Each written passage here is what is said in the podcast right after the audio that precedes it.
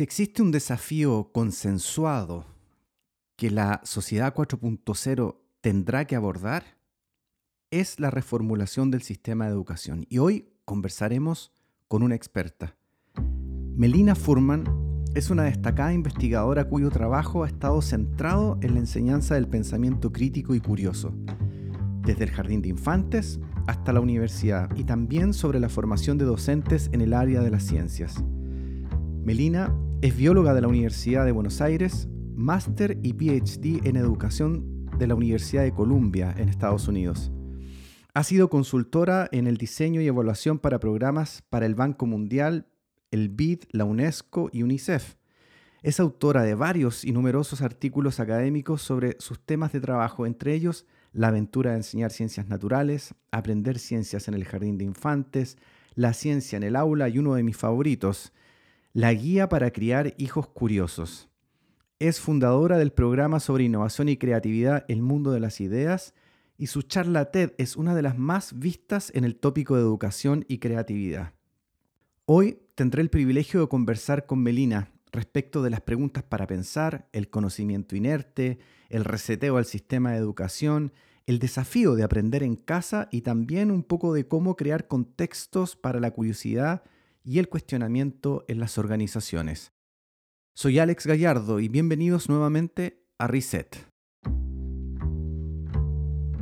Hola a todos, ¿cómo están? Ya estamos en línea con Buenos Aires. Melina Furman, ¿cómo estás? Gusto de saludarte. ¿Qué tal, Alex? Encantada de estar aquí contigo. Para quienes nos escuchan, está en la descripción del podcast, pero nunca está de más decirlo. Melina es investigadora en educación y experta en aprendizaje. Hay muchas conferencias de ella en línea que ustedes las pueden ver. Estamos conversando con ella, eh, Comal Datlani se refirió a ella en términos de las preguntas para pensar en un episodio anterior. Así que Melina ha tenido la amabilidad de conversar con nosotros y explicarnos un poco más esto del aprendizaje profundo, las preguntas para pensar y para qué nos estamos educando. Te voy a, ¿te parece bien? Te voy, a, bien te voy a citar, te voy a hacer que, te voy a citar a ti misma y que te comentes a ti misma. No sé qué te parece. Mira, en el año, en el año 2015, comillas, muchos dicen que la escuela no les está enseñando a los chicos a pensar. Yo creo que es mucho peor. Les estamos enseñando a no pensar. Por favor, coméntanos. Qué frase, ¿no? Te escuchamos. Intentaba provocar, intentaba ser provocadora. Eh, pero sí habla de algo que para mí es muy importante y es que em, en la medida que, las escuelas generen niños y niñas y adolescentes que repiten información que no entienden, y esto pasa un montón en, las escuelas de, mi país y de toda América Latina, donde, donde, la formación en muchas, no en todas, pero en muchas áreas tiene mucho que ver con poder enunciar información que no terminan de entender los niños.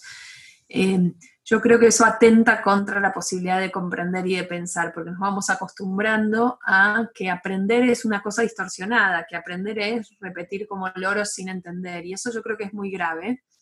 Y por eso es, es medio una bomba con la que yo iniciaba una charla TED allá en el 2015, pero eh, quería un poco mover la estantería de pensar qué es lo que sí tenemos que hacer para lo contrario, ¿no? Para generar niños y niñas que comprendan las ideas en profundidad, que las puedan usar, que con esas ideas puedan acceder a otras, resolver problemas, crear cosas nuevas. Tú en esta misma charla te referiste a algo que a mí me llamó muchísimo la atención, un concepto que yo no había escuchado y tiene que ver con el conocimiento fáctico o conocimiento inerte. Ayúdanos un poco con eso para entender, me imagino que desde ahí las preguntas para pensar. Sí, es algo de lo que se viene hablando hace tiempo porque esta crítica a la escuela como, como espacio donde los, chicos reproducen información que no comprenden del todo se tiene larga data. De hecho, este, este concepto de conocimiento inerte es, es de un matemático que se llama Alfred Whitehead de hace muchos años, muchas décadas, Em, y es ese conocimiento que tenemos ahí como en el, congelador de la memoria, que lo podemos reproducir por si nos preguntan en palabras cruzadas, en un crucigrama o en un juego de memoria, pero que no lo podemos usar, que no, que no, que no tiene vida, que eh, lo opuesto de esto, y esto es algo que dice mucho un pedagogo que a mí me encanta de la Universidad de Harvard, que es muy lúcido, que es David Perkins, si no lo leyeron, realmente se los recomiendo, y él habla de conocimiento que vale la pena para la vida life-worthy, él dice en inglés, ¿no? que es flexible, que lo podemos usar y, vale la pena pensarlo en la propia biografía escolar, ¿no? ¿Qué cosas sabemos de la escuela que hoy usamos en nuestra vida? No sé, yo hago la pregunta y, vale para los que nos escuchan hoy, de preguntar qué, cosas comprende, qué cosas comprenden bien, qué cosas saben que hoy las usan para interpretar la realidad, para pensar cosas. Y, por ejemplo, un, un profe de historia me decía, yo comprendo bien la Revolución Francesa. Y yo le decía, bueno, ¿y cómo te das cuenta de que la comprendes bien? Me decía, bueno, te puedo decir cuándo fue, quiénes participaron, todo lo más tradicional, pero también cada vez que leo el diario, el periódico actual, o veo una noticia, me doy cuenta qué huellas hay en esto que está pasando hoy de la Revolución Francesa, o cómo hubiera sido si no hubiera existido la Revolución Francesa. O se la puedo enseñar a alguien que sabe mucho o a alguien que sabe poquito. O disfruto aprendiendo más sobre la Revolución Francesa. Entonces, con eso me refiero a conocimiento que vale la pena para la vida, eso que podemos mm. usar para comprender otras cosas, para relacionar con cosas que nos pasan, que, son nuevas y, que nos da, nos da herramientas para la vida. Tú conoces bastante bien la realidad latinoamericana de los sistemas de educación escolar. ¿Para qué no estamos educando? ¿Para qué no estamos educando? Haciendo un poco de pensamiento crítico, al mirar los modelos, las metodologías, ¿Qué, reflexión te lleva a ti? ¿Para, qué están yendo nuestros niños al colegio? Para ir al colegio implica un montón de cosas, ¿no? Yo creo que ahora, ahora en estos días sin colegio lo estamos viendo con, más fuerza todavía, porque tiene que ver con poder encontrarnos con otros que son distintos, poder aprender a, vivir en la diversidad, establecer consensos. Eh, creo que hay un valor enorme de la escuela en muchos, muchos sentidos Ahora, si miramos qué están aprendiendo desde el punto de vista de conocimiento académico, yo ahí creo que tenemos una gran oportunidad de hacer cosas distintas, porque en sobre todo en, yo trabajo con primarias, secundarias, jardines de infantes, con todo, pero yo siento que a medida que los alumnos se van haciendo más grandes, el modo en que están organizadas nuestras escuelas hoy, el tipo de información y de contenido que se da en las materias, en las asignaturas, es muy reproductivo, donde los mm. alumnos, qué sé yo, comprenden, eh, no comprenden, repiten las partes de la célula o los órganos del cuerpo humano, pero no terminan de entender eh, qué pasa cuando algo anda mal, o, por ejemplo, se saben, yo siempre uso este ejemplo del área de biología, que es mi área, este, pueden decir de memoria las fases de la mitosis, eh, pero después no tienen la menor idea de qué tiene que ver eso con el crecimiento de un embrión o el cáncer o procesos donde ese, la mitosis, que es la reproducción de una célula, es, es central. Entonces, en la medida que los estemos llenando de información que no comprenden y que, y que repiten sin entender, yo creo que no los estamos preparando para lo que hoy necesita el mundo laboral y personal, que es poder procesar la información, interpretarla, crear, resolver problemas. Estas grandes, hoy se habla mucho en educación de formar capacidades muy centrales para la vida, que son estas, ¿no? El pensamiento crítico, la creatividad. Estamos lejos de que nuestra, me refiero a, sistemas educativos masivos, por supuesto que hay escuelas haciendo cosas maravillosas, pero pero la innovación educativa creo que se viene dando en islas, no solo en Latinoamérica, sino en el mundo, pero en, nuestro continente especialmente. Fíjate que a mí todo este, bueno, tomo lo que, lo que estás diciendo respecto de este conocimiento fáctico o conocimiento inerte, y, y, mira, y corrígeme tú si estoy equivocado en mi apreciación, pero mira lo que nos está pasando hoy día, enfrentamos una pandemia a nivel mundial que tiene que ver con la biología, con la ciencia, que requiere conocimiento básico de la ciencia, como a poder entender, oye, lávate las manos cada cierto tiempo, no haga esto. Y lo que nos ha costado entender, oye, ¿ah? lo que nos ha costado entender, oye, hay que lavarse las manos, no haga esto, no estornude de esta manera. Y, y cómo nos puede, y países desarrollados, o sea, no estamos hablando de, digamos, ¿cierto?, de una isla abandonada por ahí, ¿cierto? Sino que lo que nos cuesta, y yo, a mí se me hace pensar en cuánto sabemos realmente, o sea, escuchamos expertos hablar en la televisión, ¿cierto? Explicarnos los virus, etcétera. Hemos tenido que aprender a fuerza mucho la diferencia entre un virus y una bacteria. Oye, pero se supone que fuimos al colegio, ¿no? Se supone que eso lo aprendimos en algún minuto y que con ese conocimiento que uno podría haber especulado, ya estamos, todos sabemos más o menos de lo mismo, entonces debería ser fácil organizarnos, pero no nos ha sido nada de fácil enfrentar una pandemia y da la impresión que mucho de lo que aprendimos de las ciencias naturales en el colegio parece que no lo aprendimos en realidad. ¿Qué, qué te parece a ti?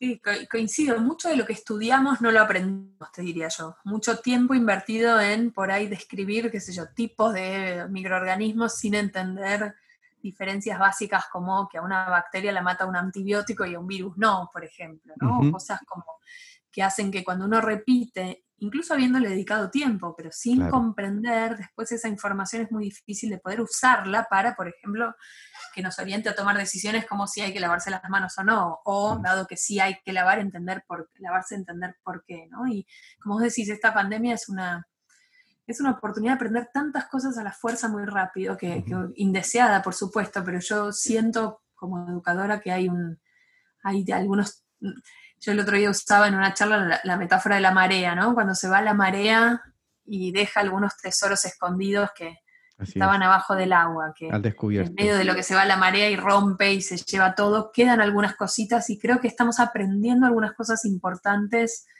eh, de la vida en familia, de la educación, bueno, incluso de cosas más biológicas sobre qué pasa con las enfermedades contagiosas. Lina, ¿cómo empezamos a avanzar entonces hacia eh, empezar a construir preguntas para pensar? ¿Cómo empezamos a avanzar hacia el aprendizaje profundo? ¿Cómo podemos empujar cada uno desde su hogar, desde su trabajo, esta, esta transformación de la educación? Bueno, desde la escuela por un lado es, una cosa y desde casa es otra, ¿no? Pero, pero algo que engloba los dos ámbitos es que, si yo te tuviera que decir una máxima, eh, creo que, me, me, pondría así un cartel para no olvidarme que es el de menos es más. Y con eso me refiero a menos cobertura de temas por arriba y más profundidad. Y eso quiere decir más comprensión, ¿no? Y quiere decir tomar algunos temas que la escuela tiene que enseñar, pero meternos de sumergirnos en las conexiones que esos temas tienen con un montón de cosas, como si fuera la punta del ovillo que uno va tirando. Esto vale para casa también, ¿no? Eh, yo siempre doy el ejemplo de las preguntas que hacen los niños como grandes, eh, como, grandes puntas del ovillo a tirar para seguir explorando y, realmente ir hacia la comprensión, ¿no? Y un ejemplo que, a veces doy en casa es, eh, una vez estábamos en casa con, en el jardín y apareció una lombriz y uno de mis niños preguntaba, eran chiquitos, preguntaba, bueno, ¿cómo hacen las lombrices para respirar abajo de la tierra? Y eso fue el punto de partida de un días que estuvimos conversando sobre el tema, donde primero, bueno, fuimos a ver videos y textos de lombrices, de cómo eran y cómo eran por adentro y cómo hacían para respirar, y videos de lombrices naciendo de, de un mismo capullo, y después se nos ocurrió hacer una carrera de lombrices para medir su, para, medir su velocidad en la mesa de casa, y son todas excusas que hacen que se encienda la chispa del aprendizaje, porque cuando uno parte de la curiosidad, de las ganas de saber, después es un camino de ida, y por suerte estamos en un momento histórico en el que tenemos la biblioteca del mundo en el celular, ¿no? Donde este, creo que esto para mí es un gran mensaje para, para la familia. Yo trato de hacerlo mucho con mis chicos, donde todo el tiempo aparecen cosas que queremos saber más. Bueno, vamos a buscar. Y ahí está lleno de videos y documentales y también es una buena oportunidad para conversar con ellos sobre qué información, de, qué información es confiable y cuál no, de la que uno encuentra cuando, cuando pone algo en Google, por ejemplo, y quién lo dijo y con qué fundamentos. Entonces, creo que es el buscar lo que nos intriga como gran punto para empezar a, recorrer un camino de aprendizaje y que, eso nos lleve tan lejos como querramos llegar, creo que es un, gran camino para esto. Y en las escuelas es distinto porque uno tiene un currículum que seguir, hay un programa de estudios que hay que enseñar y entonces ahí mi trabajo, yo trabajo mucho con talleres, con docentes haciendo esto y es encontrar de los temas que tengo que enseñar, porque suponete que tengo que enseñar la, la, célula o la Revolución Francesa o la novela fantástica o lo que sea, hacerme la pregunta, yo como docente, de qué es lo apasionante lo de este tema y qué es lo que los alumnos no se pueden perder para la vida, ¿no? Porque está en el programa.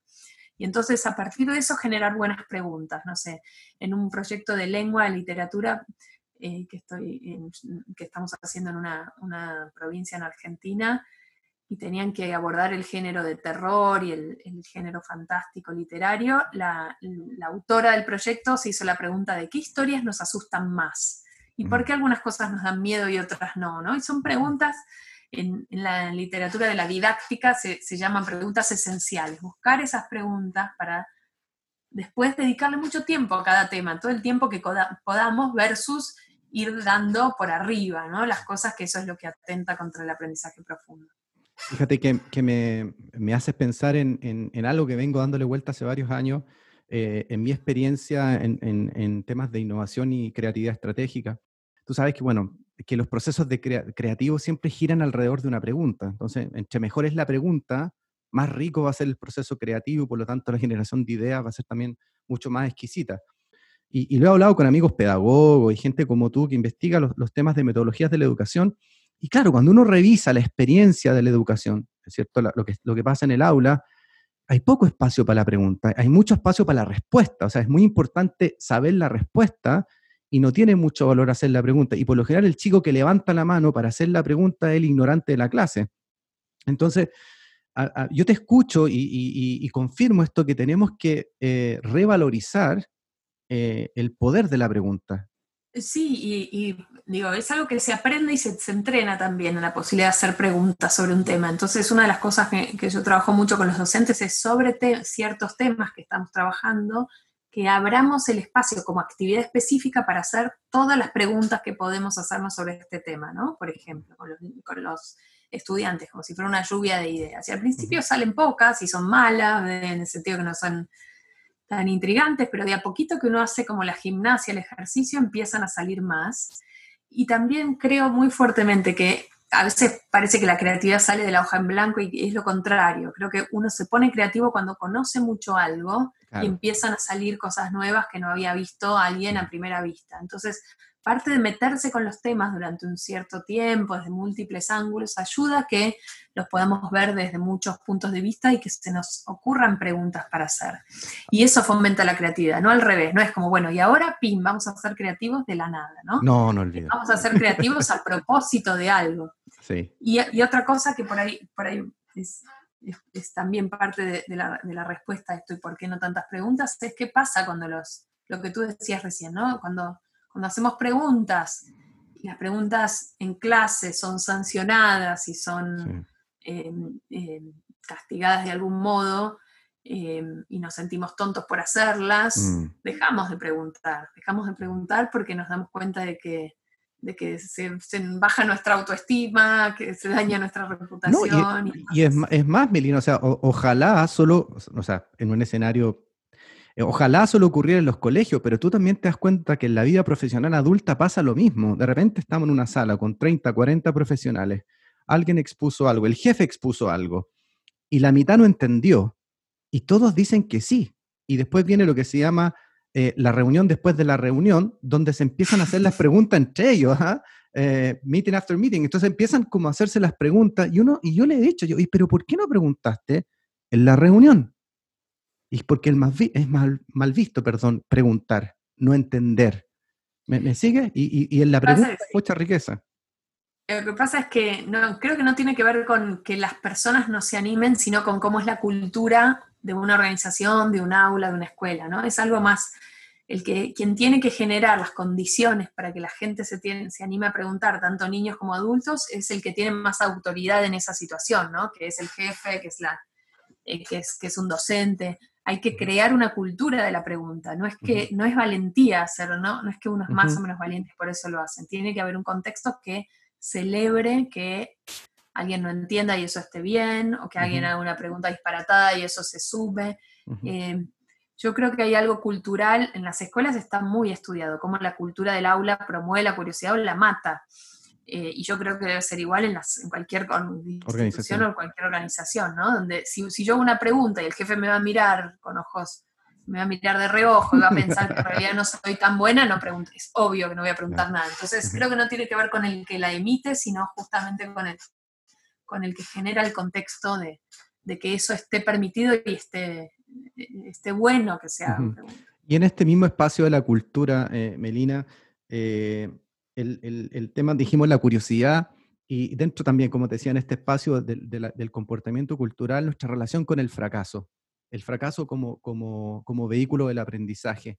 ¿Qué nos pasa en Latinoamérica? ¿Qué es lo que has visto tú eh, en, en, términos de, de, los colegios, de los alumnos, etcétera? Porque somos básicamente, nos hemos transformado en una cultura bastante exitista, ¿cierto? Las personas tienen valor en la, en la medida de sus éxitos.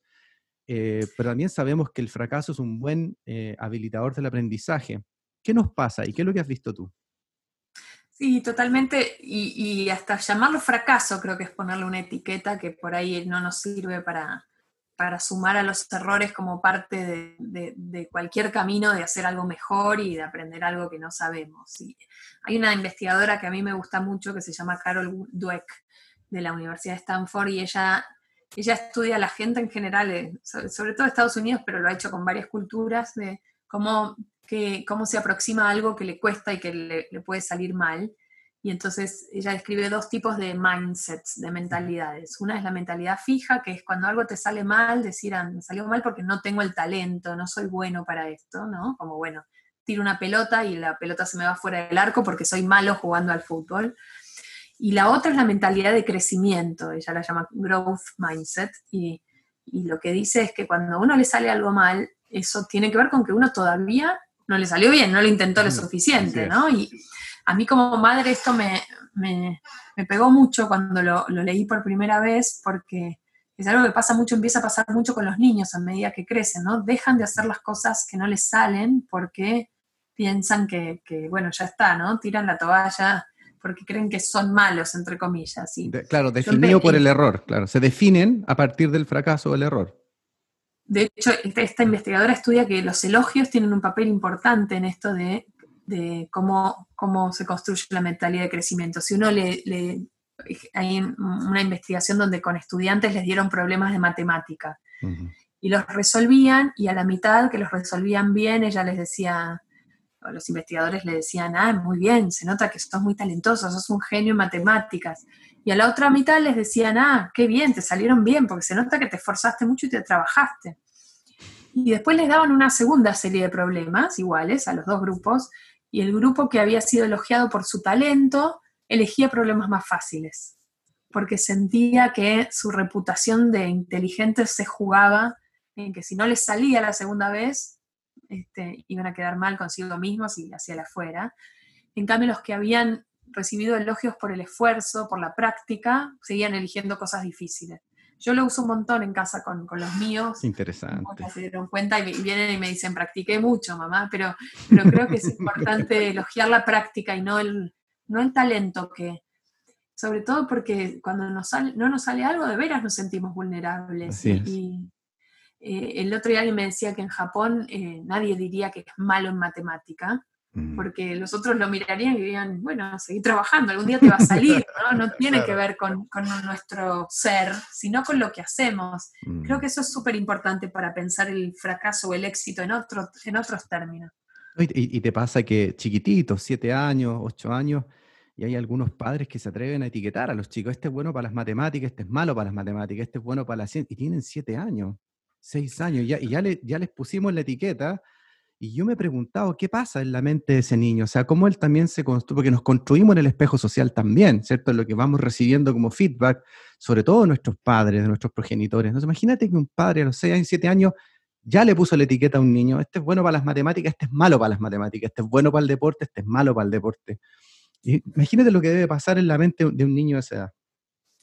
Y, si mirás los adultos, ¿no? Si uno pregunta, yo siempre pregunto en las audiencias, bueno, ¿cuántos sienten que son malos para la música? Levantan la mitad. ¿Cuántos son malos para el deporte? ¿Cuántos son ¿no? Y, uno construye su identidad así. Es cierto que hay ciertas tendencias y cosas que nos salen mejor o peor. A mí me gusta la idea de las inteligencias múltiples de Howard Gardner, que habla de distintas manifestaciones de la inteligencia. Y es verdad que todos tenemos un perfil cognitivo, ¿no? No es que, no es mentira que Messi es mejor jugando al fútbol que, el, no sé, la persona de acá al lado. Pero aún así, a, pesar de que hay cosas que nos salen más o menos bien, más naturalmente, también es cierto que la gran mayoría de las cosas se pueden mejorar y aprender un montón. Entonces, en la medida que uno puso la etiqueta demasiado temprano, lo que se genera es, bueno, abandono, que es lo que tú dices. Nunca, ¿cuánta gente adulta dice, a mí me encantaba cantar, pero tuve un profesor de música cuando era pequeño que me dijo, que era un perro cantando, entonces abandoné, ¿no? Ahí de, no darnos la oportunidad de aprender. Aprender en casa, lo que nos está pasando hoy día en la coyuntura, ¿cierto? Lo que está ocurriendo hoy día en esta crisis de, la pandemia, nuestros chicos en casa, aprendiendo en línea o estudiando en línea o tratando de entenderse con los profesores.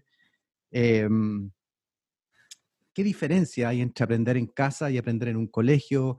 ¿Cómo la disrupción tecnológica eh, facilita ciertas eh, metodologías de aprendizaje? ¿Qué tienes tú para decirnos al respecto?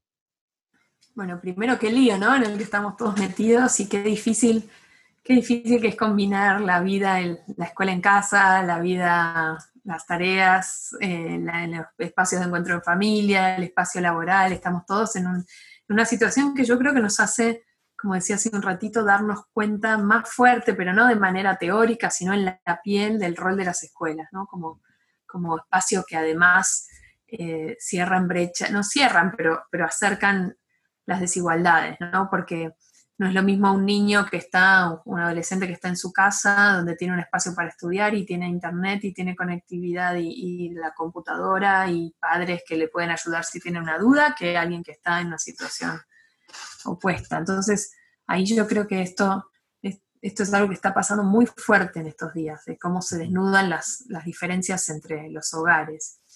Y después, cómo, la diferencia entre aprender en línea y aprender presencialmente. Eh, por supuesto que hay muchas, hay algo del contacto humano y de, darnos la mano y estar juntos que, es indispensable, pero a la vez creo que la, educación en línea bien pensada tiene mucha potencialidad que, nos, que, puede ser hasta en términos de qué aprendizaje genera tan buena como la presencial. Pero para eso tienen que ser, para eso hay que sacarle el jugo a la, a la educación en línea. Si yo doy una clase teórica hablando cuatro horas por Zoom, los alumnos no hacen nada del otro lado, salvo escuchar y tomar notas. Ponerse fondos divertidos. Y ponerse fondos divertidos de imagen.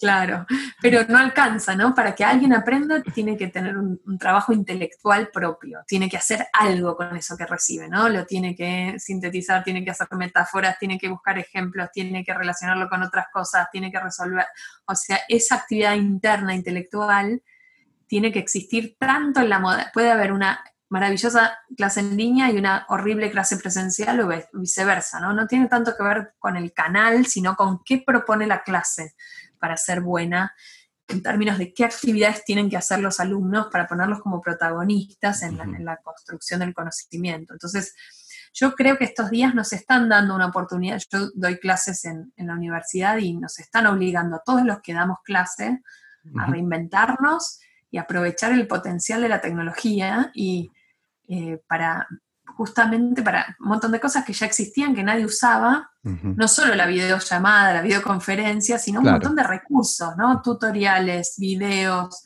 un montón, de, este, de materiales en línea que hacen mucha más, mucho más rica la enseñanza e incluso también esto de que los chicos pueden organizar distintos sus tiempos, que creo que es algo que, lo estamos viviendo en carne propia en estos días, sobre todo para los que tienen hijos adolescentes. Yo tengo hijos chiquitos, pero muchos papás de adolescentes y mamás me están diciendo que ahora los chicos estudian mejor porque estudian un poco más tarde en el día. Mm. O se juntan con sus compañeros por videollamada para hacer la tarea juntos.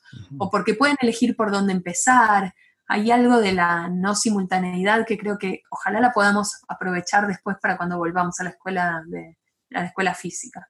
Ahora, ¿qué nos queda del lado acá del hogar? ¿Qué, tips, qué consejos nos das tú a, los papás, a los tutores, a las mamás que están con chicos en casa aprendiendo? ¿De qué nos deberíamos preocupar en este tiempo que los vamos a tener eh, estudiando y eh, tratando de aprender en casa?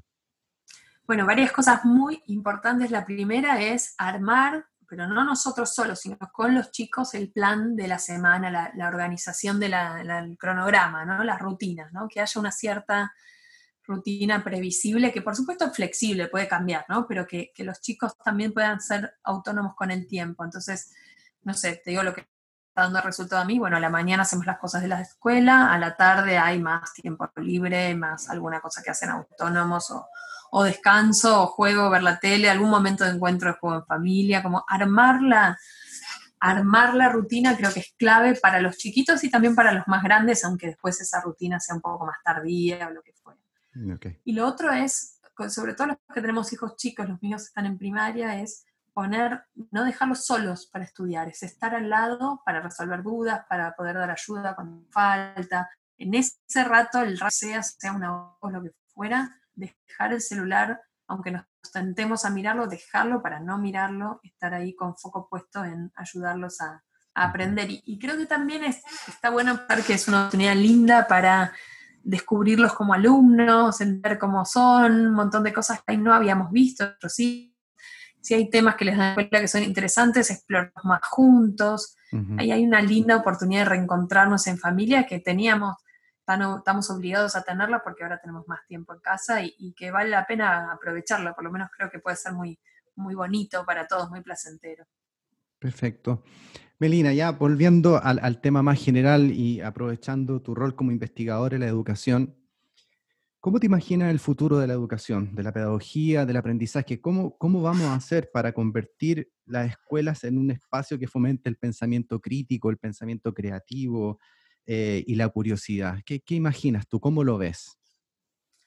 Yo creo que hay muchas escuelas y redes de escuelas en el mundo que están haciendo algo bastante parecido a lo que uno querría como la educación del futuro. No sé, te doy algunos nombres por si la gente lo quiere googlear, como Horizonte 2020 en España o las escuelas de Finlandia, ni hablar, en un contexto muy, muy, distinto, pero eh, hay, eh, hay escuelas que están ya poniendo en práctica ciertos principios del aprendizaje colaborativo, consentido por proyectos, eh, basado en la vida real, donde los, hay espacios para que los chicos trabajen con alumnos de distintas edades, eh, eh, espacios algunos interdisciplinarios, otros no, otros más centrados en una disciplina, menos fragmentado, menos de esto de tener una materia cada, cada día distinta y entonces tener como mucha fragmentación del conocimiento.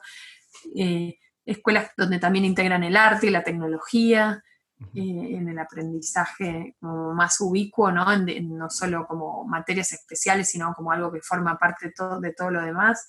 Yo creo que por ahí pasa la, la educación del futuro y que también combina algunas cosas que estamos viendo en estos días, como cierta posibilidad de elegir de los alumnos, al menos en parte, por dónde empezar, qué camino, qué temas les interesa más explorar en profundidad, más allá de que se garantice lo común, que haya algún momento de, elección por parte de los alumnos y de voz, de agencia, creo que es súper clave. Una última pregunta para ir terminando nuestra conversación, Melina. La emoción y el aprendizaje.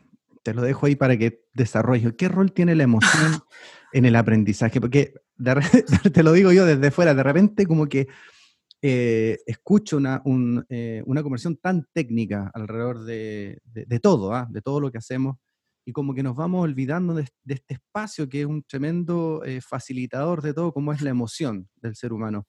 ¿Cuál es el rol de la emoción en el aprendizaje?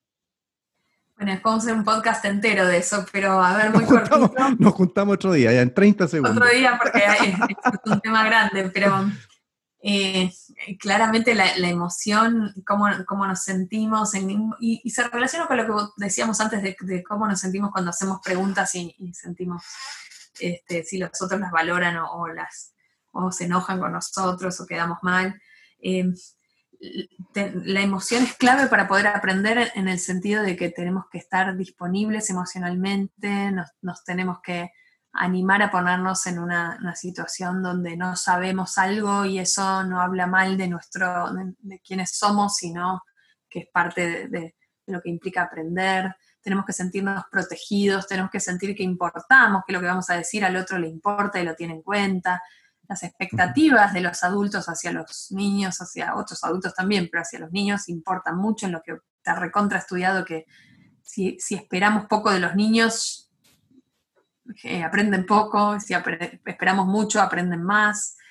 Eh, todo el contexto de, autoconfianza de los niños es clave para que puedan aprender.